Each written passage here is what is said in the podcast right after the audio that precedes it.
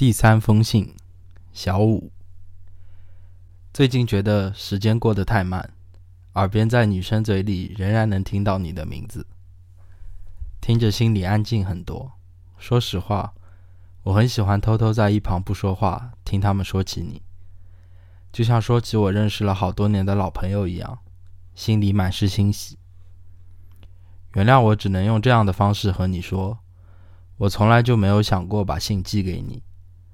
如果要写给你看的话，你看到的一定会是我的虚伪之词。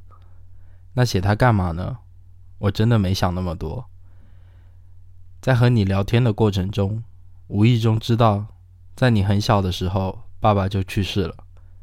当我不知道该怎么安慰你的时候，你又说了一句：“其实没什么，都是小时候的事，现在早就忘记了。”我顿时觉得你是个坚强的男生。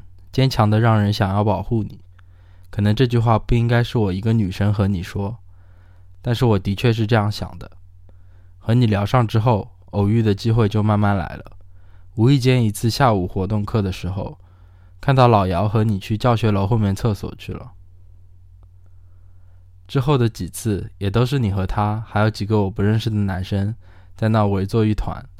经过我的观察，你们每天下午都会去那里聊天。这可能是你们的一个约定俗成的习惯吧。真没想到你们男生上厕所现在也爱成群结队的去。不过你们除了去厕所，还有在那抽一两支烟才算完。我观察的还算仔细吧。你知道吗？即使每次我都悄悄跟在你们的后面，你们去厕所，我也顺道去。出来看到你们站在墙角上抽烟，你和老姚没有抽，在一旁笑嘻嘻的听着他们说话。我便装作等人的模样，站在女厕所对面，不时地回头看看你，有像是做给谁看一样的，做等待里面人出来的焦急状。我发觉自己可以做做间谍这类行业了，哪怕是背面，一来二去，我渐渐地喜欢上了这样偷偷跟跟着你。一节活动课，你们除了在那抽会烟、乱聊几句，还要去后面的超市买吃的，我也就每次老远跟着你们。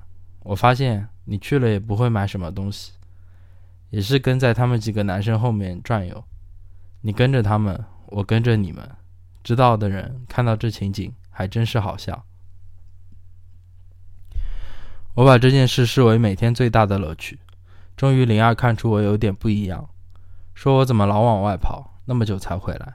于是我悄悄和他说了我喜欢你，这下可好了。他闹着要替我写情书。我极力的劝阻他不要和别人说，直到说服打消了替我写情书的念头，我才放心。不过他知道了之后，凡是他去上厕所或者去哪里的路上碰到你，他都比说自己的事都高兴一样的告诉我。然后我慢慢的知道了，你经常去的饭厅是另一个，那个餐厅是我认为最难吃的地方，但我也不管了。每次下课放学，我都早早的打了饭。然后坐在一个很不起眼的地方，却一眼能看到你，边吃边不时的抬头看看你低头吃饭的样子。其实这里的饭也不是我想象的怎样难吃嘛。我要说的是，你们吃饭也真是太慢了。